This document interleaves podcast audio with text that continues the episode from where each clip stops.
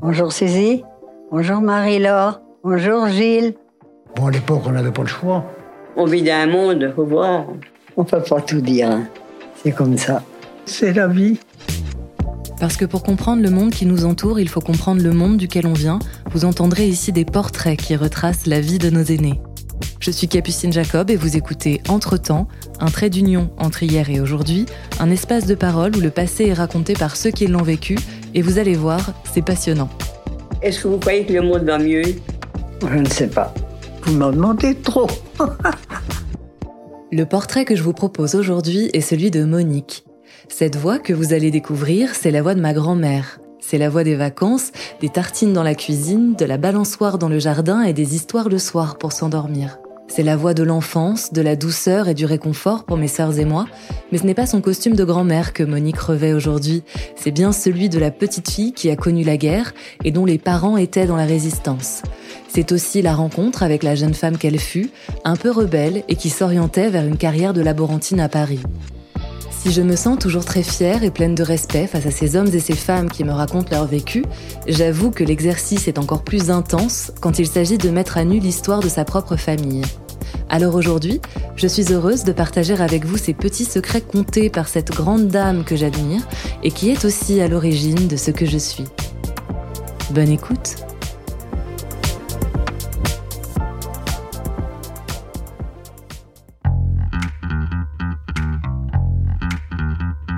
Mon prénom est Monique.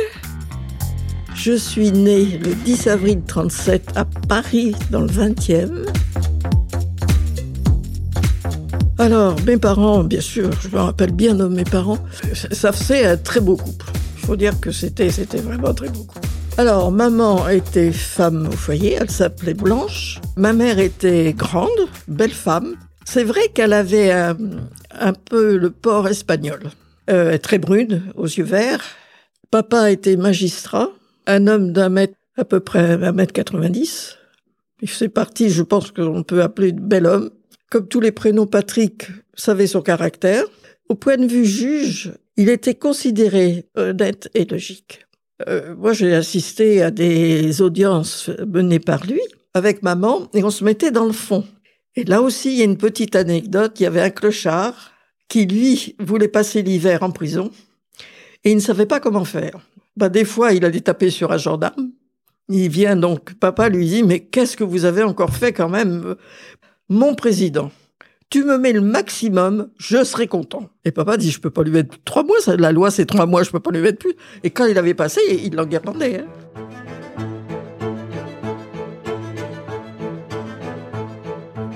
Et il a été envoyé euh, comme magistrat à Nogent-sur-Seine. C'est comme ça que nous avons quitté Paris pour aller à Nogent. Mais nous avons quand même euh, subi la guerre. Et papa est rentré dans la résistance et il a été euh, président, c'est pas, pas le président, mais euh, des résistants de Nogent-sur-Seine.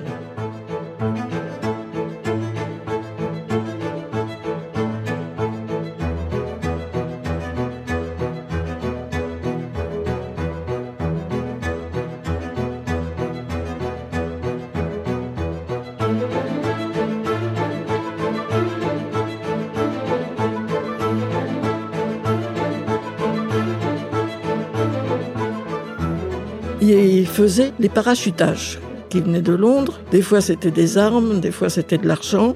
Mais pour récupérer les paquets, il fallait qu'il y ait des résistants avec papa. Il avait trouvé un système original qu'il fallait convoquer ces paysans-là. Ils pouvaient pas envoyer un message, il n'en était pas question. Il les convoquait pour vol de poulet. Chacun son tour, ils arrivaient au tribunal. Et il, euh, il allait donc dans le bureau du juge pour expliquer pourquoi il avait volé. Et euh, porte refermée, derrière la porte, c'était les Allemands. Et ils étaient dans tout le palais de justice. Et papa, bien sûr, il n'y avait pas plus de vol de poulet, quoi que ce soit.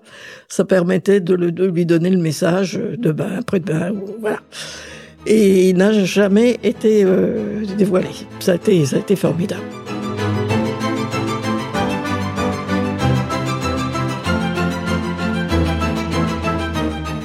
Oui, il y a eu des moments bien compliqué.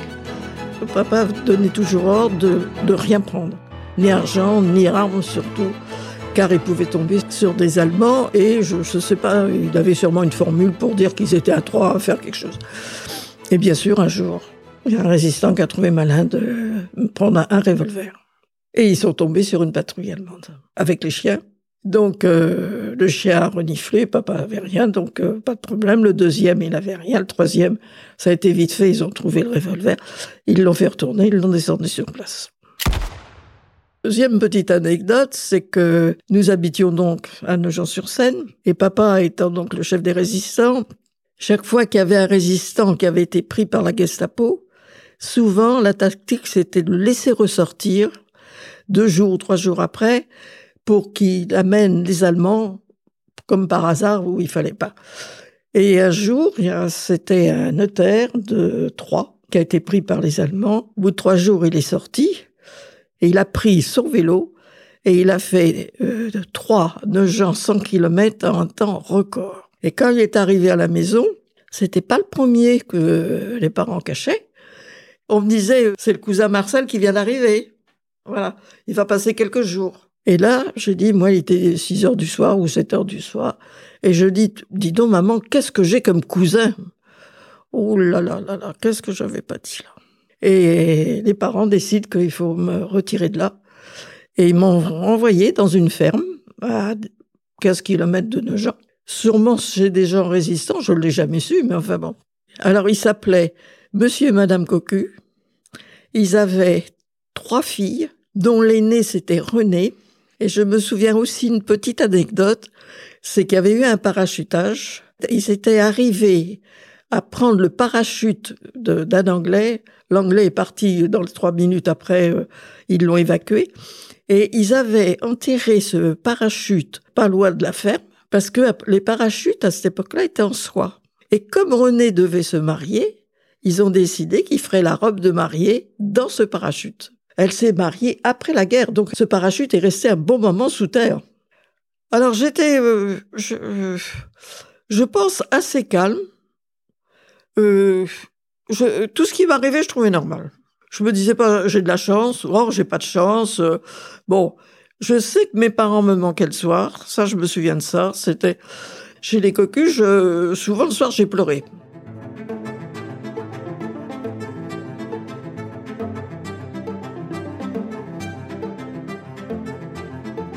Donc, ce fameux cousin, à cause de ce cousin, on m'enlève. Au bout de deux jours, il était toujours là parce que papa avait pas dû trouver les passeurs pour le faire partir. Quand subitement, les Allemands arrivent à la maison. Donc, il y avait cette grande maison avec un porche. Et de l'autre côté du porche, il y avait une terrasse pour la première. Et dessous, c'était des pneus qui appartenaient à un garagiste, mais on savait pas. Mais on n'avait pas les clés, hein, ça appartenait pas à la maison. Arrivent les Allemands. Papa et ce cousin sont passés par la salle de bain où il y avait la petite fenêtre dedans, a sauté sur le toit d'en face, suivi toujours du cousin, pour descendre dans la maison qui nous était en face parallèle à nous, dont la fille était maîtresse d'un gars de la Gestapo. Ils sont passés en rampant sous les fenêtres. Et ils sont partis à un restaurant qui s'appelait Pour Rivage, qui existe toujours et qui fait partie bien sûr de la résistance. Il lui a donné une, une barque ils sont partis tous les deux sur la Seine pêcher.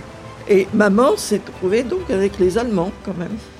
Donc elle a fait durer le plaisir avant d'ouvrir la porte. Oui, oui, je descends, attendez, je mets mes chaussures. Jusqu'à temps qu'ils aient quitté au moins le jardin pour partir. Après, elle a été ouvrir et là, ça a recommencé. La clé pour les pneus, madame, on veut la clé. Et maman disait, j'ai pas la clé.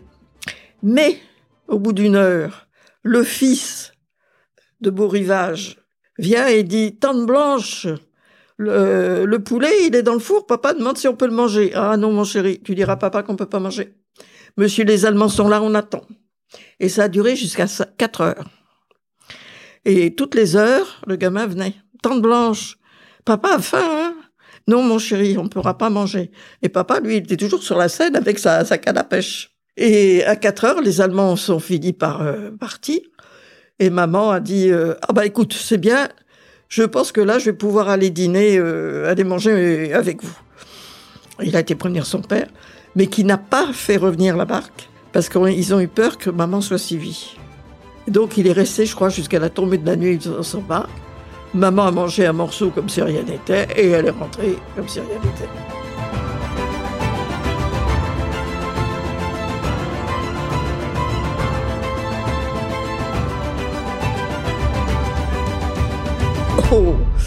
Blanche, ça a du caractère. Hein.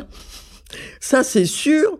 Euh, heureusement, parce que tout le temps de la résistance, c'est elle euh, qui faisait les brassards. C'était un morceau de tissu, bleu, blanc, rouge, qu'on se mettait autour du bras quand il y avait un défilé ou quelque chose. On donnait ça aux résistants. Et les brassards, il fallait les cacher. Et un jour, donc à Nogent, on habitait une très grande maison. Et il y avait un petit jardin. Et dans ce petit jardin, il y avait une voiture rouge à pédale qui était pour mon frère Jackie. Et moi, j'avais la patinette. Mais on n'avait pas le droit de toucher à la patinette. Et on n'avait pas le droit de toucher à la voiture. Car maman cachait les brassards dans la voiture de Jackie ou sous ma patinette.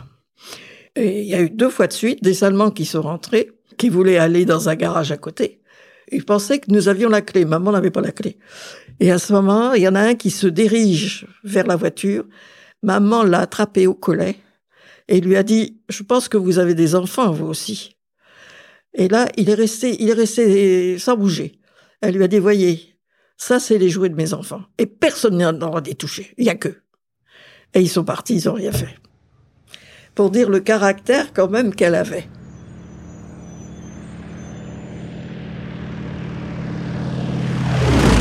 J'étais pas chez les cocus, j'étais dans une autre ferme. On a vu passer des avions.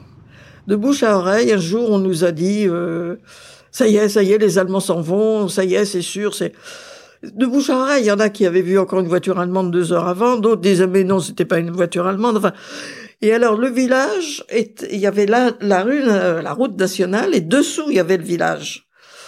Donc tout le monde sort son drapeau, tout le monde va à la mairie, et après euh, il y avait quatre sa ferme, pas plus. On devait tous goûter ensemble, c'était normal, on se, retrouvait. Et qu'est-ce qu'on voit arriver? Vraiment une voiture allemande, avec quatre.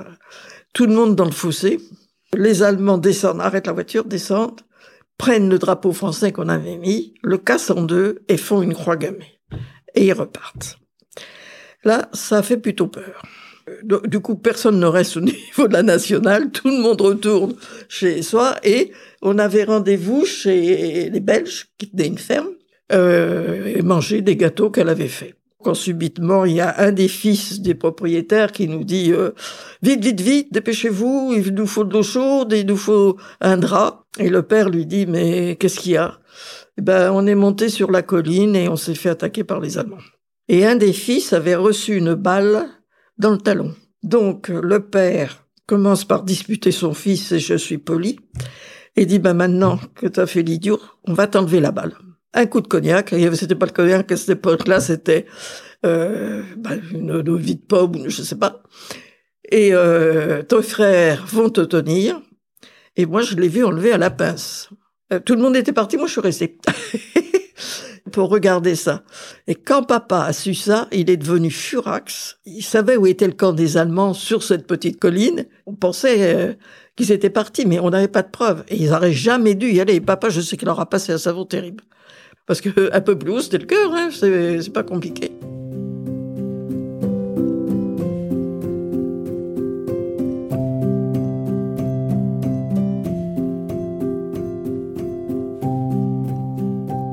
J'avais rencontré une, petite fille qui était pensionnaire et qui disait mais c'est formidable, on est libre, on n'a pas les parents, tu devrais venir. Euh. Et je déclare à maman que je voulais aller en pension. Maman était contre la pension. Et j'insiste. Et maman me dit, bon, bah, écoute, c'est simple. Tu veux aller en pension, tu vas y aller, mais tu vas faire l'année scolaire. J'irai pas trop chercher. Hein. Et comme je suis pas têtue, j'ai dit, mais je ferai mon année scolaire. Donc, je suis allée en pension chez des des religieuses, elles n'avaient pas mais enfin, c'était tout comme, pas loin de la gare de Provins. Et là, c'était plutôt que sévère. Hein. C'était pas... Ah ben, c'était réglementaire. Hein. C'était euh, la messe tous les dimanches matins, euh, le chemin de croix que j'ai fait à genoux, et j'ai eu des séquelles toute la vie. Voilà, euh, lit à 9 heures, il n'y avait pas de lecture. Bien sûr, la télévision n'existait pas. Il n'y avait pas de poste, rien du tout, rien du tout. Levé à 7 heures tous les matins, pas de chauffage dans les dortoirs, c'était des lavabos euh, l'un devant l'autre en, alignés. Bon, la nourriture, comme je suis pas une grosse mangeuse, ça devait pas être excellent, mais enfin, c'était passable. Jusqu'au jour, on s'est aperçu qu'il y avait des poux. À ce moment-là, on nous dit c'est pas compliqué. Ce soir, tout le monde dans la salle de bain, on va vous passer la tête au pétrole et on va vous mettre euh, une euh, serviette dessus et demain matin, on lave la tête, il n'y a plus rien. Moi, avec la chance que j'ai, c'est que le pétrole a coulé dans le cou, j'ai été brûlé. Troisième degré, tout le tour du cou, derrière. Et j'ai eu le droit, du coup, pour faire passer la pilule, de déjeuner avec la directrice dans son bureau, car en réalité, entre nous, je pense qu'elles avaient peur que les parents viennent comme ça faire une visite, et là, je pense que papa aurait, hurlé.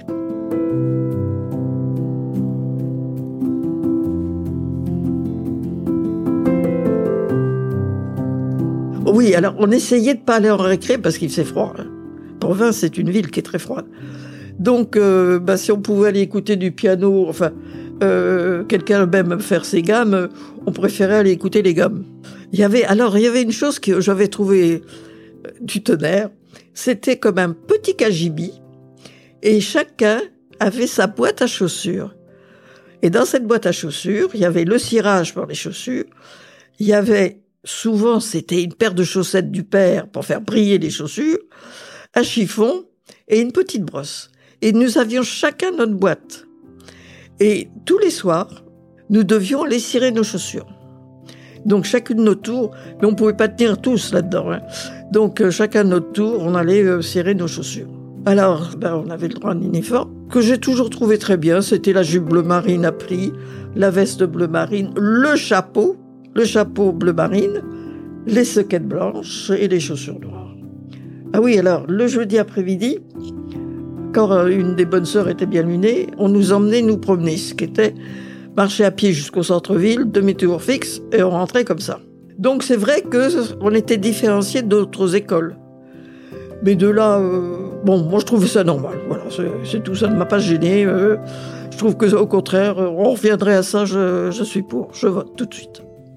Donc voilà mon séjour à la pension. J'ai fait, l'année scolaire, mais j'ai pas fait un mois de plus. Ça, ça y est, la leçon était bonne, j'avais bien compris, il n'y avait pas de problème.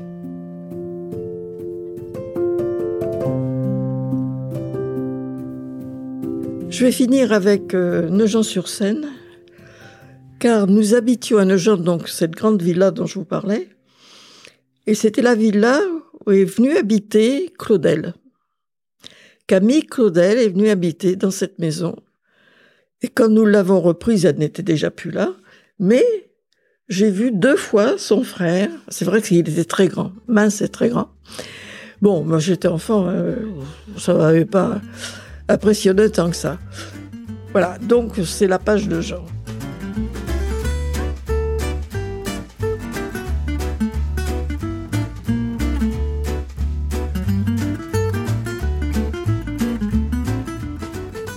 Après Jean, papa a été euh, nommé à Étampes. Mais maman étant parisienne jusqu'au bout des ongles, nous avons habité Paris.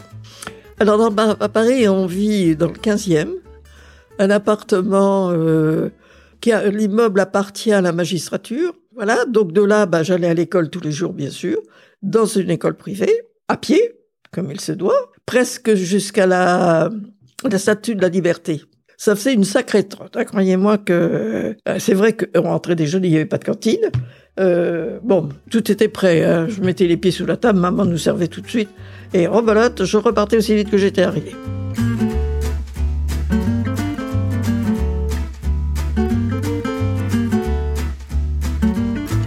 Alors, scolarité, pas terrible pour moi. J'avais un frère qui, euh, qui marchait très bien à l'école, donc ça, ça c'est la moyenne. Et euh, à certains moments, je me suis passionnée pour l'aviation. Euh, je me suis mise à lire des livres de pilotes de la guerre. C'était donc la fin. J'en ai lu pas mal. Mes parents, voyant que je, je me passionnais pour l'aviation, à Étampes, papa fait connaissance d'un pilote, euh, monsieur, enfin, euh, pour moi d'un certain âge, qui avait fait, euh, qui avait fait la guerre, hein, et qui avait un avion qui s'appelait un Stamp.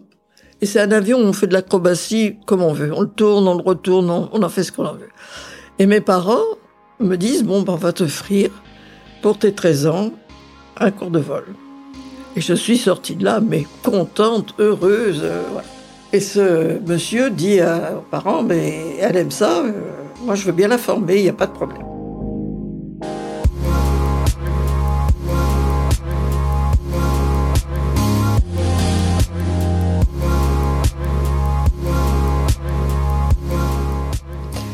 Donc je repars avec lui, et là on commence quand même, euh, il me montre comment on, tourne sur le dos, il me montre, enfin l'ABC, il faut suivre les lignes de, de train si on, si on est perdu. parce qu'on n'avait rien d'autre. Hein. Nous, à part la boussole, c'est tout ce qu'on a. Hein.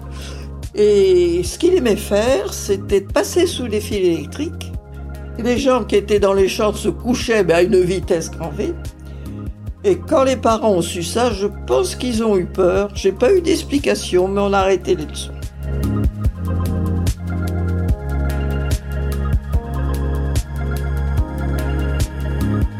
Et j'ai lu aussi des livres écrits pardon, par des infirmières de l'armée.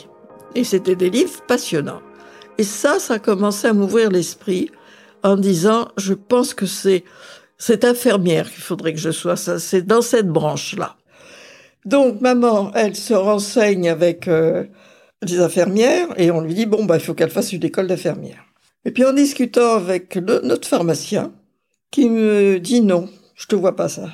T'aimes bien la recherche? Moi, je te vois plutôt de faire une école de biologie, biochimie. Et c'est ce que maman fait. Elle trouve une école euh, rue du Bac à Paris. Et je suis rentrée deux ans pour euh, être biologiste. Tout ce qui était maths, bio, euh, ça me passionnait. Je faisais mes cultures moi-même. Enfin bon. Et c'est là où j'étais passionnée.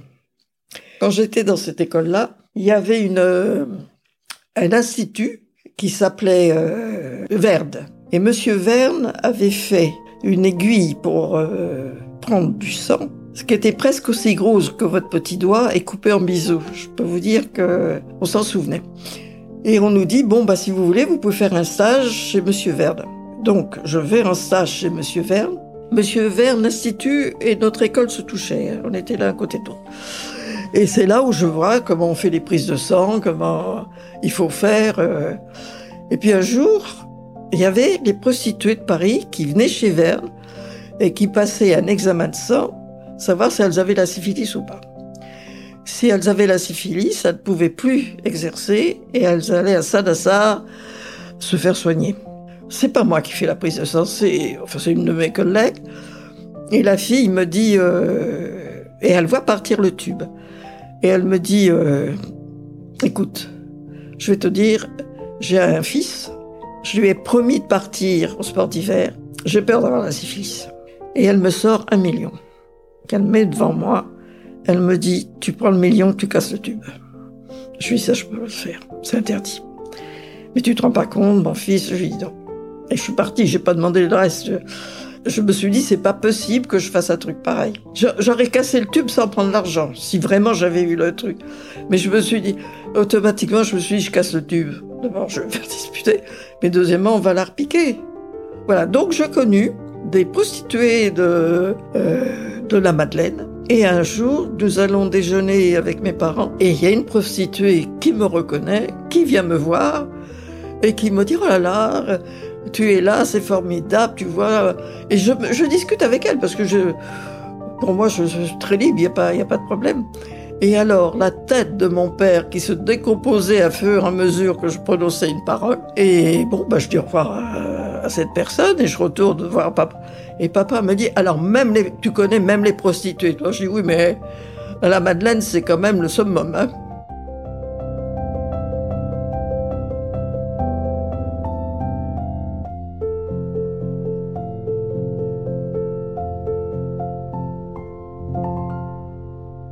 Ben C'est simple. Euh, J'ai 20 ans. Mes parents euh, ont une amie, Tante Mon, qui est peintre et euh, qui fait un dimanche un vernissage à Vernouillet. Mes parents ne pouvant pas aller à ce vernissage, me dit bon, bah, écoute, tu y vas. Et puis tu dors chez, chez et tu reviens demain matin. Donc je vais au vernissage. Et du coup, j'arrive dans la salle où il y avait l'exposition. Mon futur mari, Jacques, était en train d'accrocher des tableaux.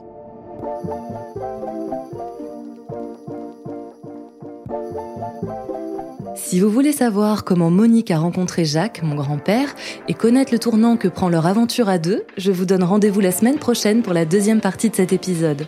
Et j'aime autant vous prévenir, la suite s'annonce tout aussi passionnante et mouvementée, alors tenez-vous prêt à partir en voyage avec ces deux grands aventuriers.